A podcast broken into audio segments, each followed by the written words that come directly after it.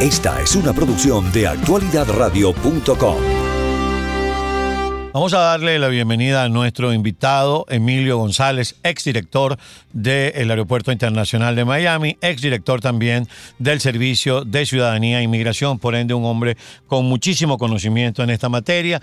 Le agradecemos que nos haya esperado en línea. Bienvenido, Agustín y Carlos. Le recibimos. Muchísimas gracias por la invitación. Cómo no, yo siempre lo trato a él por su grado militar, aunque yo nunca fui militar, pero me parece un orgullo que fue militar y llegó al grado de coronel. Coronel, eh, cuéntenos cómo usted lo ve, más que, más que lo que está pasando, el impacto que esto está teniendo y el que va a tener, porque esto no tiene fin. O sea, si dijéramos, bueno, hasta, esto va a durar hasta el domingo, ok, aguantamos ahí la respiración, pero esto va a continuar secular, seculorum ahí.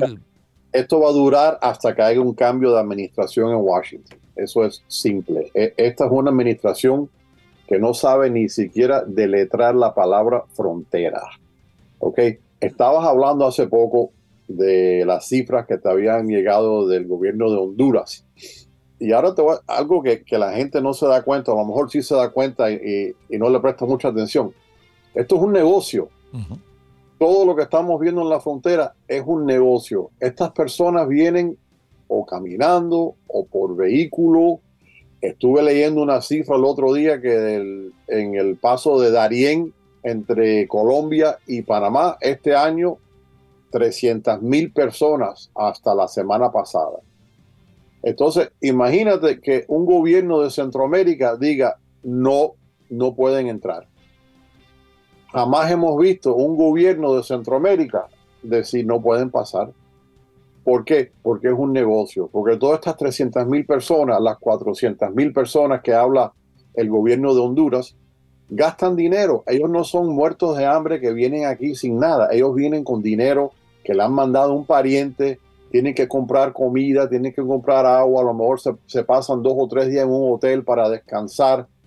Todo eso cuesta y ese dinero viene o del extranjero o se los dan los grupos, los carteles mafiosos y les cobran un interés bárbaro. Entonces, empezando con que esto es un negocio, seguimos con que esta administración simplemente no le importa. Inclusive, no creo que en ningún momento este presidente, desde que llegó a la Casa Blanca, ha hablado sobre la frontera, no ha dicho nada. Con lo que está pasando, esto es un momento histórico, esto es un desastre de, proporciones bíblicas, y no solo para el estado de Texas, que está teniendo que lidiar con todo esto, esto es para el país. Oye, han pasado ya, desde que este hombre llegó a la Casa Blanca, 6 millones de personas. 6 millones de personas la población de Chicago y Los Ángeles. Estamos viendo lo que está sucediendo en New York, que ya los votantes se están revirando contra sus políticos. Estamos viendo lo mismo en Chicago, en Los Ángeles, ni hablar en Texas. Y esto es un tema que va a tocar todo y nos va a tocar a nosotros también aquí en la Florida porque el otro día salió un artículo, no sé si lo viste, que aparte de las personas que cruzan la frontera en una forma irregular o ilegal, también han llegado más de 200 mil personas desde el principio del año con el app ese que da el Departamento de Homeland Security, donde uno llena un formulario y te dejan entrar. Y esas personas han estado yendo a 43 diferentes aeropuertos en los Estados Unidos. Entonces, eso es otra ola que posiblemente no se puede decir que son ilegales porque vienen por vía legal, pero sí se pueden decir que están llegando por una vía irregular. Y al final el efecto es el mismo. Es el mismo. Ahora se habló hoy o ayer, creo que fue, que le van a dar TPS a los venezolanos. Sí, se, ha, se ha aumentado el, se ha redesignado. Antes eh, solamente era para quienes habían llegado en el año 21 y ahora para quienes llegaron en julio de este año 23 y eso está cubriendo a 472 mil venezolanos. Y, y, eso hay que agregarle otros 250 mil de los anteriores. Pero el TPS y su servidor en un, en un momento yo era el que firmaba los TPS.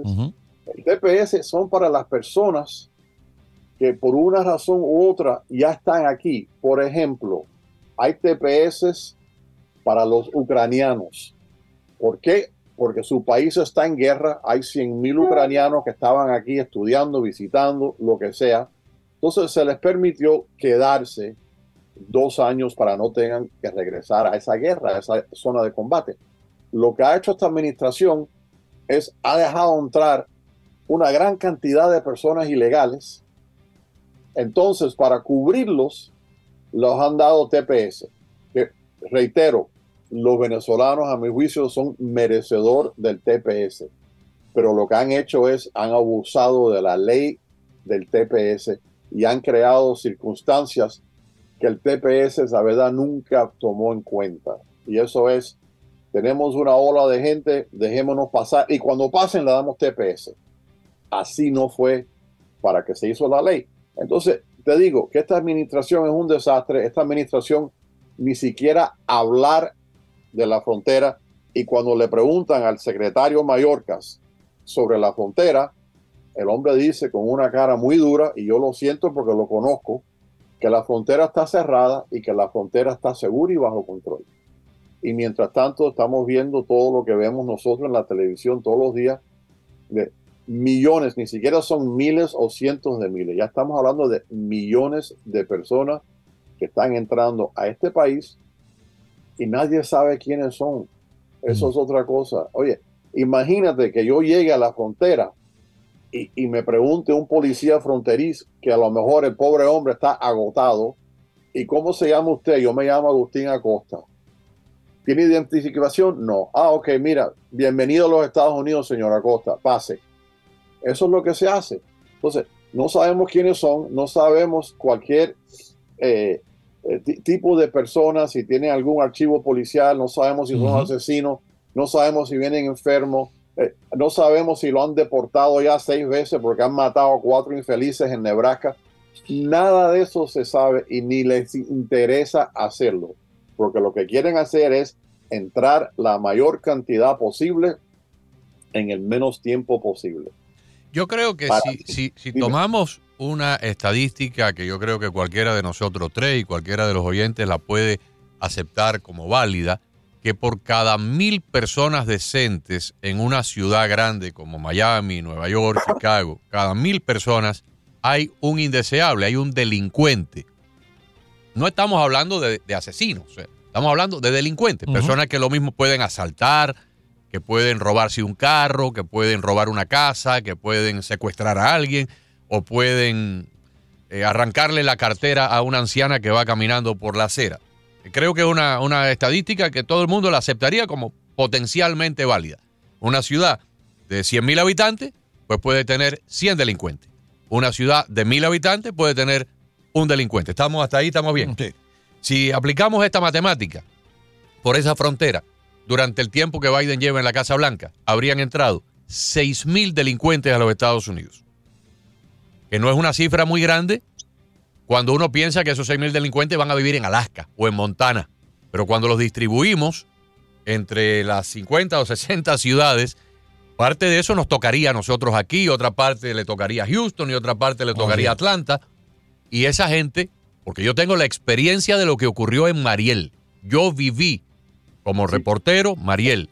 Yo viví en los centros como traductor de los servicios americanos de entrevista no tenían suficientes traductores del, inglés al español y yo fui voluntario. Yo viví, Mariel, en los centros de, procesamiento de refugiados. Yo estuve un mes y medio en la base aérea de Eglin, con donde habían 20.000 cubanos refugiados durante el Mariel. Castro infiltró aquí un montón de locos y de delincuentes que luego convirtieron esto en un, en un lugar espantoso. Los niveles de criminalidad aquí se, se dispararon por tres años a partir de 1980. Si tomamos la cifra de que hayan entrado 6 o 7 mil delincuentes por esa frontera, es suficiente como para que tengamos acá serios problemas de orden público en los Estados Unidos gracias a este relajo, porque esto es un relajo.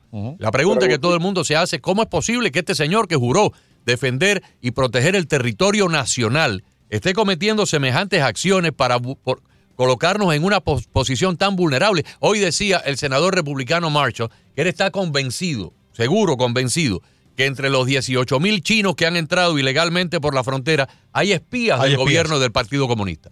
Claro, pero mira, Agustín, la cifra que tú, que tú manejas, ojalá que fueran así. Pero lo que sucede es lo siguiente. hoy en día uno no hay razón por cual uno entrar a los Estados Unidos en una forma ilegal. ¿Ok? Cualquiera que se presente en un puesto fronterizo, lo van a dejar entrar. Punto. Eso, eso es un hecho. Ahora, desde que este presidente está en la Casa Blanca, el Departamento de Homeland Security y la Policía Fronteriza han identificado 1.6 millones de inmigrantes ilegales que han entrado a los Estados Unidos sin ser procesados. ¿Qué te dice eso? Que si tú puedes entrar aquí de gratis y sin ningún problema, ¿por qué te vas a arriesgar cruzar en una forma ilegal en el medio del desierto? Probablemente porque eres un delincuente, probablemente porque no quieren que te identifiquen, no quieren que sepas que estás aquí. Y estamos hablando de 1.6 millones de personas que han sido detectadas por aviones, por radares, por cualquier razón de que se ven pasar, pero por escasez de personal, la policía fronteriza no los puede ir a perseguir. Entonces, si fuera el 1%, oye, qué bueno. Pero estamos hablando de 1.6 millones que le dicen en el término de la policía son garaways que se han escapado y, y agrégales ahí 6 millones que se han presentado a la frontera. Entonces, lo que tenemos en nuestras manos es un desastre, yo te digo, para el futuro, porque ni hablar de ahora, porque el próximo presidente va a tener que lidiar con esto, va a tener que lidiar con la criminalidad, va a tener que lidiar con la sobrepoblación en nuestras escuelas, en nuestros hospitales, escasez de vivienda, todo lo que tú quieres hablar de una sociedad moderna, vamos a tener un problema gravísimo con esta cantidad de personas que, reitero, pon tú que todos sean buenísimas personas, pero ni siquiera sabemos quiénes son. Y no hemos hablado, coronel, del tema, y no hemos hablado del tema de los que son utilizados como mula para introducir fentanilo que ha venido matando con cifras realmente alarmantes a los jóvenes en este país. Imagínate, imagínate que mañana el gobierno americano le diga al gobierno de Panamá o paran lo que están haciendo en la brecha de Arién o nosotros en este momento vamos a usar todo el dinero que tenemos en nuestro presupuesto para asuntos panameños y nos vamos a quedar con el dinero, lo vamos a poner en la frontera. Y lo haces con todos los, países. Pero imagínate que tenemos ahora, clásico ejemplo, la presidenta de Honduras, que ahora es íntima amiga de Chávez, de, Chávez, de Maduro, de Díaz Canel y de Ortega, íntima amiga de los chinos. Un país, Honduras, que depende de los Estados Unidos, un país que es miembro del Tratado de Libre Comercio, se pone a atacar los Estados Unidos, permite a esa cantidad de personas pasar. ¿Sabes por qué? Mientras que no se queden en su país y hacer todas las cosas que nosotros estamos preocupados que van a hacer aquí, lo dejan pasar, porque es un negocio y hay dinero. Y hay que poner, esto es un problema doméstico, es un problema de seguridad, es un problema de fentanilo, es un problema de relaciones exteriores, hay que ponerse fuerte y hay que decir las cosas como son. Nuestro gran amigo eh, López Obrador en México todos los días está haciendo o diciendo algo en contra de la política de este gobierno. Inclusive el otro día en la ceremonia de la independencia gritó, viva México y vivan los inmigrantes. Yo fui agregado militar en México. Yo sé las Fuerzas Armadas de México si los mexicanos quisieran parar esto mañana, olvídate, lo pueden parar de aquí a 10 minutos. Coronel, pero no olvidemos que cuando Trump bajó por aquella escalinata en, Nueva York y prometió una candidatura para regresar el país a épocas gloriosas, el tema migratorio fue su primer tema, que lo abordaron, lo, lo criticaron, lo, lo vilipendiaron, inclusive este señor de Univisión del pelo blanco fue y tuvo hasta una confrontación con él en una conferencia de prensa. Eh, Trump, con su política exterior, logró acuerdos con tres países centroamericanos, Honduras, Guatemala y El Salvador, que al principio se, se mostraron reticentes y renuentes y Trump les dijo, les corto todo el dinero o ustedes meten fuerza allí para que se acaben las famosas caravanas. El Tratado del Triángulo Norte. Exactamente. Y luego al gobierno de México le hizo lo mismo y por primera vez en la historia el gobierno de México desplegó soldados en la frontera de Guatemala. Y la frontera nuestra estuvo más organizada que nunca antes en la historia durante esa época. Tan pronto Biden llegó, el mismo día que Biden llegó a la, llegó a la Casa Blanca, anuló esos cuatro acuerdos, el de México, el de Honduras, el de Guatemala y el de El Salvador. Y ahí empezó entonces la marea humana. E-, este año, este año convocaron la reunión de todos los presidentes de Latinoamérica, creo que se hizo en Los Ángeles, se te acuerda, a principios del año, donde se habló del tema migratorio. Y sabes que el presidente de México y los presidentes de El Salvador, Honduras y Guatemala decidieron que no iban, no les interesaba el tema. Pero hay otra cosa, Agustín, que tenemos que tomar en cuenta lo que está pasando en la frontera no tiene nada que ver con la inmigración. Y tenemos que diferenciar eso. No tiene nada que ver con la inmigración. La inmigración es un proceso, un proceso legal donde personas solicitan entrar a un país con todos los beneficios, con todo su archivo, cumplir con las leyes, con los procedimientos. Esa es la inmigración lo que estamos viendo ahora no es inmigración, es un asalto a la frontera, es una invasión. Básicamente, este gobierno se rindió. Hay tanta gente que no pueden controlarlo. Entonces, ¿qué van a hacer? Mira, TPS, ya en vez de ser todos ilegales, ahora son 500 mil menos ilegales, porque ahora los de TPS son legales. Y no dudo que siguen inventando todo tipo de cosas para legalizar personas que, reitero, a lo mejor tienen todos los beneficios, deben de ser legalizados, deben de venir, deben de pedir asilo. El 93%, oye para esto, el 93% de las personas que piden asilo político se lo niegan. Se lo niegan. Pero ya se quedan adentro. Y aquí están. Entonces, ¿qué pasa? Vas a la corte, el juez de inmigración te dice que no, te da un papel, Agustín Acosta, tienes 30 días para ir, retirarte del país. Y lo, lo primero que haces tú, te mudas para Oklahoma y, vives tu vida. Pero, coronel, aparte de eso, eso es cuando voy a inmigración y voy ante el juez de inmigración y el juez me niega el asilo político. La abrumadora cantidad de peticiones de asilo político dividido entre el número de jueces de inmigración que ventilan o que atienden los asilos políticos, hay personas que por los próximos 60 años no le va a tocar la cita, porque estamos hablando, ¿cuánto, ¿cuántos casos diariamente puede un juez de inmigración atender? ¿8, 10, 12 en el transcurso de, un día de trabajo? Pero estamos hablando de millones. Yo conozco solicitantes de asilo que están esperando su entrevista, desde hace 8 años, años, y sí califican. Porque los conozco, sé que fueron perseguidos. Perseguidos, exacto. Agustín, esta mañana se comunicó un amigo mío y me dice, oye, necesito tu ayuda. Me acaba de llegar un pariente por la frontera de Cuba y le han dado un documento. y yo no entiendo ese documento. Le pedí que me lo mande y veo, es un documento que le dan a todo el mundo que, que cruza la frontera, donde le dicen a esta persona que debe de presentarse en tal lugar, a tal hora, en junio del 2027. ¿Ok? E-, eso es una persona que llegó ayer. Entonces, lo que te das cuenta que todo esto es un show para que todas estas personas se queden, para que todas estas personas, esa persona a lo mejor es una persona súper decente, le dan un permiso de trabajo, se casa, tiene dos hijos, y en el 2027 nadie lo va a expulsar. y, eso es lo que esta administración quiere. Ellos quieren, mira, a mí alguien una vez me contó que ellos lo que están haciendo es criando votos. Y yo le dije, no, ustedes son ridículos. pero, la verdad que tú lo ves, ellos quieren meter la gran cantidad del mundo aquí.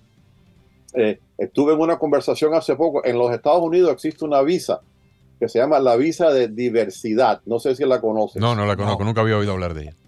La, visa de diversidad es una visa donde alrededor del mundo todos los años solicitas por tu computadora venir a los Estados Unidos porque el país donde tú vives está muy poco representado en la población norteamericana. Búscalo, visa, entonces los o sea, las personas que viven en Nepal, como aquí no hay muchos nepalíes, las personas que viven en Bangladesh, las personas que viven en, en la isla de... Puede ser, hasta, puede ser hasta de Dinamarca, por ejemplo, pero los Estados Unidos reserva 55 mil visas anuales para visas de diversidad. Y no solo eres tú, eres tú y tu familia entera. Mire, yo para, para, concluir esto, mm, y, yo no quiero, no, no me gusta ser eh, de esa gente que mete miedo y demás, pero yo vivo aquí hace 50 años, mis hijos, mis cuatro hijos nacieron aquí, aquí tengo mi casa, mis nietecitas viven aquí. Estamos, y yo no sé si esto puede ser reversible o no, no lo sé. Estamos viviendo en este momento el periodo de mayor decadencia y de mayor destrucción de los pilares fundamentales de esta sociedad en su historia, desde mil, desde el año eh, mil, ¿cuándo fue la, la, guerra civil? perdón, la, guerra de independencia, 1770 y pico. Desde esa época para acá, pasando por el ataque a Pearl Harbor, pasando por nuestra propia guerra civil, entre la Unión y la Confederación. Pasando por la, los ataques de, los, de Al Qaeda que dejaron casi 3.000 personas muertas. Este momento es el momento de mayor decadencia y degeneración, porque se están dando las bases, se están sembrando las semillas para un colapso completo de todo, del orden socioeconómico y político inducido por el partido de gobierno, que es un partido que está destruyendo a martillazo nuestro país. Lo está llevando a las rodillas. Inclusive hoy mismo acaban de entrevistar en la cadena Fox al alcalde de Nueva York, demócrata, profundamente ofendido porque Biden lo dejó embarcado cuando estuvo ahí en las Naciones Unidas, no lo visitó. Él le pidió una entrevista para abordar el tema de los cerca de 160 mil migrantes que están en Nueva York. Biden lo dejó plantado el alcalde acaba de decirle a un periodista de la cadena Fox, todo el mundo sabe encontrarme a mí, todo el mundo sabe dónde yo estoy. Este señor no quiso reunirse conmigo. La gobernadora de Massachusetts ha tenido que convocar a la Guardia Nacional. La de Maryland está Ketrina. Y varios demócratas de allá de la parte del oeste están diciendo de que ya esto no aguanta más. Entonces, estamos viviendo el mayor momento de degradación, de, de, de degeneración de nuestra sociedad. Yo no sé si, si va a ser posible mejorarlo, regresarlo a un punto mejor, revertir la tendencia, pero estamos, estamos en un punto muy peligroso. Agustín, no hemos visto los efectos de esto todavía. Tú hablabas de en la época del Mariel, cuando tú estabas, igual que muchos de nosotros, lidiando, ayudando a las personas, eran relativamente pocas personas comparado a lo que tenemos ahora. De las 200 mil personas que han llegado a los Estados Unidos este año usando el, el app del Departamento de Homeland Security, se calcula que más del 90% son venezolanos, cubanos, haitianos y ecuatorianos y que vienen a la Florida si ya no están aquí. Va a llegar un momento que lo que estamos viendo en New York, lo que estamos viendo en Chicago, lo vamos a ver aquí nosotros en nuestras propias ciudades. Así que ojo, este es un problema que la única manera que se puede cambiar esto es cambiar la Casa Blanca, porque si no, esto va a empeorar. Imagínate ocho años de esto, si ya nada más que vamos por tres. Es impresionante, es impresionante. Pero de aquí a que eso ocurra, que ocurriría si llega a ocurrir en, enero del año 2025, estamos hablando de 250 mil personas por mes, eh, tres meses de este año 12 del año que viene son 15 y uno más, 16. Multipliquemos 250 por 16 y estamos hablando de 4 millones de personas adicionales. Agregan adicionales a las 12 a 14 que ya estaban aquí en una forma ilegal antes. Sí, señor. Quiero compartir con ustedes lo que acaba de ocurrir hace unos minutos en la conferencia de prensa que la vocera de la Casa Blanca acostumbra a tener con los periodistas. Karine Jean-Pierre arremetió contra Peter Ducey por la pregunta sobre la crisis fronteriza. Le gritó, no, no, no. Ducey presionó a la Casa Blanca para que explicara cómo 10.000 inmigrantes podrían cruzar la frontera en un solo día. Se produjo una acalorada discusión y la vocera le dijo que el gobierno de Biden ha tomado medidas sobre la crisis fronteriza sin la ayuda del Partido Republicano. El acalorado intercambio se produjo durante la rueda de prensa y luego del cruce de palabras, él no contestó. Es que esta gente mienten de una forma, con una cara dura, porque todo el mundo sabe lo que está pasando, excepto ellos. O sí saben lo que están pasando, pero ¿qué pueden decir? ¿Que la frontera es un desastre? No, porque si fuera un desastre, el desastre es de ellos. Entonces tienen que decir que todo está bajo control, que la frontera está cerrada, que está bajo seguridad, que no hay ningún problema. Pero ya reitero, de aquí al año que viene esto se va a poner peor y, nosotros, y, todo lo que estamos viendo en las ciudades del norte, yo espero no verlas en las ciudades del sur también. Ahora mismo acaba una de las cadenas nacionales de anunciar que Biden eh, anuncia un nuevo paquete de ayuda militar para Ucrania por mi cuenta, y yo no sé ya por dónde va la cuenta, son como 150 mil millones de dólares que hemos dado a Ucrania para la guerra, mientras no se ha dedicado mucho dinero para sellar la frontera. ni un centavo. Mm. Coronel, aprovechando que usted está aquí con nosotros, una preguntita militar. Eh, desde su punto de vista, ¿alguien está ganando la guerra? ¿Estamos aquí ante una guerra abierta que pudiera mm, durar años o más de cinco años? ¿Cómo lo ve? Mira, yo, yo soy una de esas personas que le, le doy la razón a este gobierno en ayudar a Ucrania. Y te voy a decir por qué porque cada, y esto es una manera muy vulgar de decirlo y me disculpo, pero cada ruso que matan los ucranianos es uno menos que nos tenemos que enfrentar nosotros. Mm. Rusia bajo Putin es una amenaza no solamente a Europa, sino al mundo. Y gracias a Dios no nos ha tocado a nosotros ese enfrentamiento. Ahora, sí pienso que los ucranianos, mira, los ucranianos están peleando por su existencia, ni siquiera eh, a ellos ya le han dicho, si los rusos ganan, ustedes van a desaparecer del mapa. Así que ellos están peleando por su existencia. Una cosa que yo me gustaría ver más es que se sepa cómo se están gastando esos 150 mil millones de dólares. Si te estoy mandando 20 tanques, por lo menos dime dónde están, en qué condición están, cómo se han usado. Si te estoy mandando un préstamo de 50 mil millones de dólares, dime cómo lo gastaste. Eso es lo único que pido yo. Y yo creo que eso es algo muy razonable, pero yo sí creo que los rusos pensaban que iban a entrar en dos días, les está costando más de medio millón de bajas, no tienen industria, no tienen industria militar, los ucranianos pierden un avión y mañana le ponen otro los rusos pierden un avión y no hay por dónde fabricar uno nuevo. Y eso hay que seguir y seguir y seguir. Y, básicamente hay que seguir machucando. Y yo prefiero que los ucranianos estén machucando que los americanos, que mis hijos, mis nietos estén eh, metidos en esa machuca. No, que lo hagan ellos, pero que nos dejan saber, oye, por favor, ¿qué están haciendo? ¿Cómo lo están haciendo? y no estoy convencido de que eso ha pasado todavía porque como comentábamos hace unos minutos, conversábamos con la congresista María Elvira Salazar y ella estaba un poco en la posición que usted tiene, coronel, es decir, hay que ayudar a los ucranianos porque es la forma de alguna manera de mantener a raya a Vladimir Putin. Pero lo que no queremos ver es que el dinero que se envía como hemos visto en las noticias, pues el ministro de la Defensa destituido por corrupción, el viceministro de la Defensa ucraniano destituido por corrupción, entonces que nos entreguen cuenta de qué están haciendo con nuestro dinero.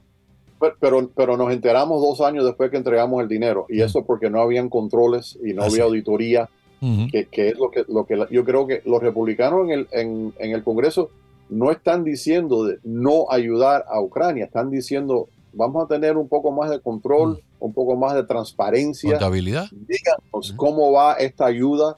A lo mejor se está gastando en una forma ineficiente, a lo mejor hay otra manera de, de darle ayuda más eficiente pero eso no se va a saber hasta que no indagamos un poco más. Coronel, y por último, ya que estamos aquí, quiero exprimir ahí su conocimiento y aprovechar el jugo de la naranja lo más posible.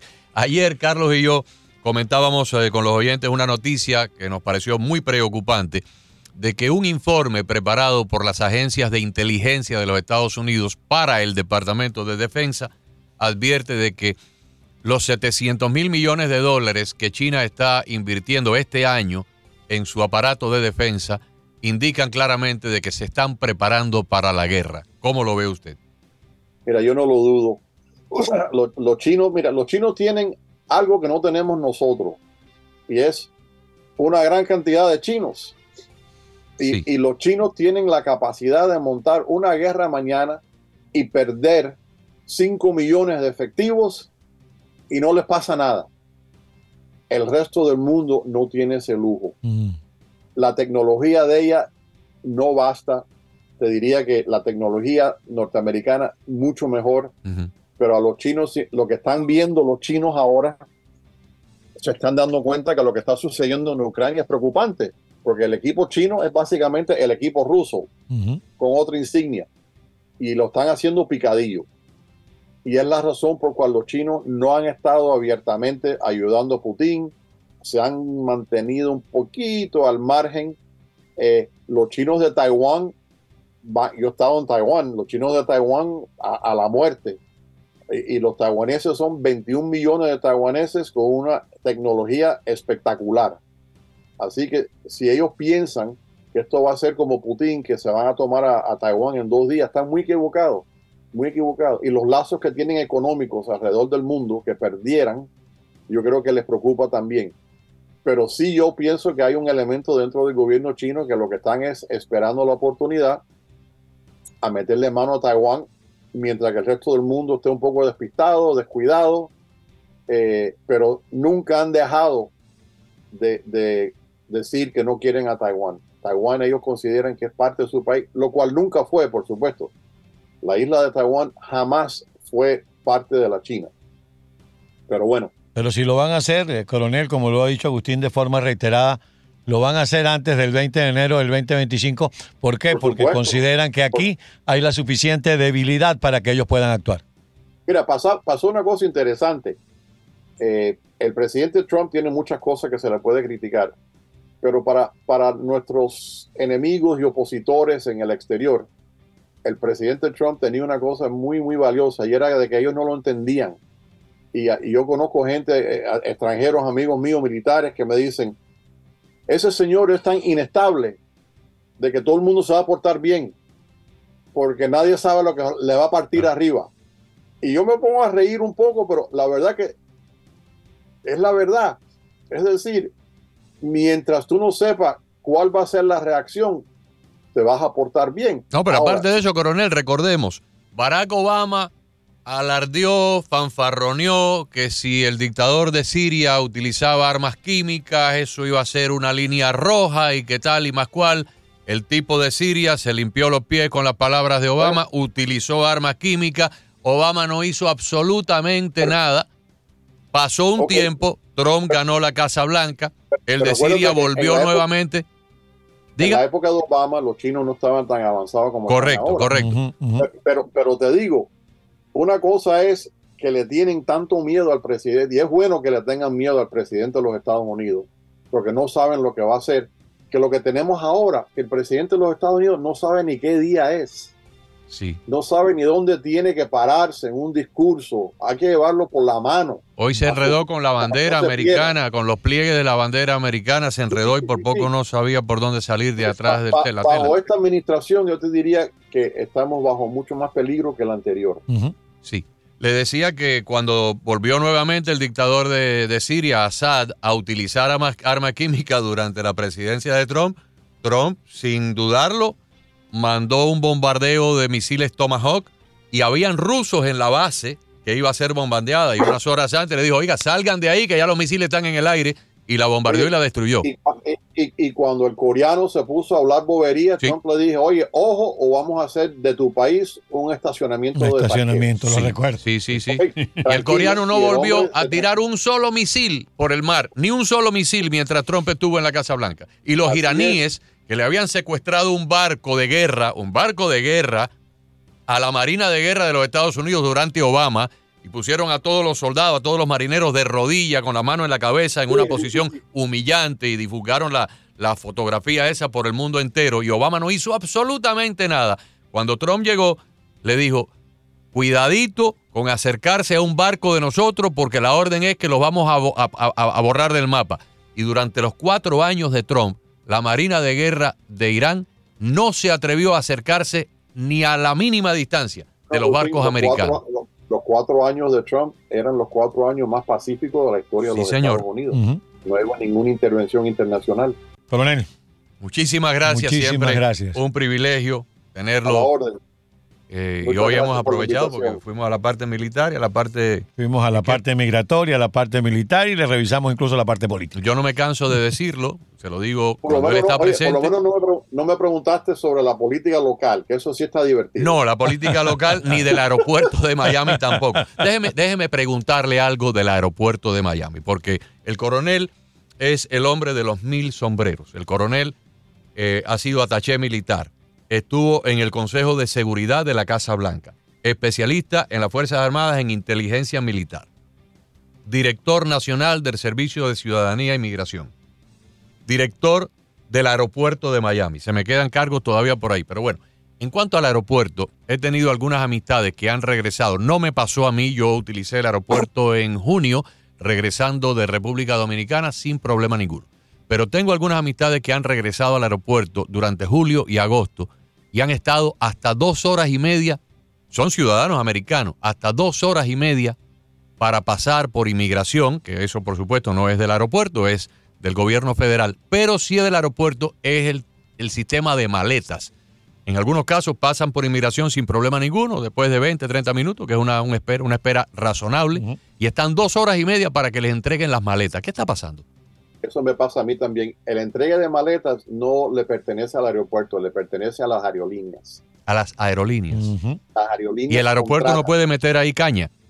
No, porque ellos contratan a compañías que se dedican a eso. Oh. Entonces la cuestión sería que eh, el aeropuerto vaya a la aerolínea y le diga, oye, contraten más gente. Mm. Pero eh, eh, ellos no, mira, eso me ha pasado a mí también. Inclusive me ha pasado a mí cuando era director del aeropuerto. Eh, pero eso, eso es completamente en manos privadas. Ah, mire, yo no lo sabía. ¿Mm? Bueno Sí, tenerlo a usted porque nos explica. ok. Bueno. Y entonces la falta de agentes migratorios en los puestos de, de control de inmigración es el gobierno federal, tampoco es el aeropuerto. Sí, mira, yo, yo, a mí me pasó una cosa interesante porque dentro de las leyes eh, de la Administración Federal de Aviación, un aeropuerto puede pedir irse de todo lo que es el sistema de TSA y contratar gente directamente bajo su propio control. El aeropuerto de San Luis en Missouri es uno de ellos. Y yo me enojé tanto con esta gente que yo fui a Washington y le dije, oye, si no me resuelven el tema en 30 días, yo voy a pedir que ustedes todos se vayan y yo voy a contratar una agencia privada. Y me lo resolvieron, Mm. porque eso sería un ojo negro, una mancha negra para ellos. Y el coronel Eh, también fue administrador. hay, manera- maneras de hacerlo. Sí, y el, el- aeropuerto de Miami es un aeropuerto grande, Sí. eh, es un aeropuerto que tiene peso. Sí. y, y para, para no tener la cantidad de agentes necesarios es inaceptable, punto. Y hay que llevárselo a, a los más altos niveles en Washington y decir, oye, pónganse para la suya, porque hay, hay alternativas. Coronel, ¿y usted Hay- está completamente retirado de toda función del gobierno? ¿No, no piensa regresar a algo? Si No, lo no, llamara estoy- Trump, por ejemplo. Yo, yo- yo tengo lo mío, yo, estoy, yo tengo mi, mi consultoría financiera, soy socio en una compañía eh, financiera. Eh, por el momento estoy muy contento de estar afuera gritando adentro, en vez de adentro gritando afuera. Pero si llegado, usted es un hombre todavía joven, activo, energético, eh, llegado 2025 lo llamaran de Washington y le dijéramos, mira, quieren, que- queremos que venga para acá para lo que es asesoría mm, militar en América Latina y demás, Consejo de seguridad, una Consejo de seguridad, no sé, de nuevo. Depende. De quién lo depende llame. quién, depende quién pida. ok, Coronel, muchas gracias. muchas gracias. Que tenga buena tarde. Muchas gracias, un placer. Bueno, muchas gracias. El placer para nosotros. Amigos, ustedes acaban de escuchar más completo, Sí. más completo que ha pasado por este programa desde que yo estoy aquí hace 14 años. Director Nacional de Inmigración, director del aeropuerto de Miami, administrador financiero, administrador gerente de la ciudad de, Miami, ciudad de Miami. el alcalde de la ciudad de Miami es un alcalde decorativo, administrador de la ciudad de Miami. Ataché militar en varias embajadas extranjeras. Coronel, especialista en inteligencia. O sea, podemos, podemos haber estado las cuatro horas conversando con él. Mencioné director nacional de inmigración y ciudadanía. Sí, sí, También, sí. sí. Ok. La verdad que estamos seguros que la audiencia agradece mucho esta conversación con el coronel Emilio González.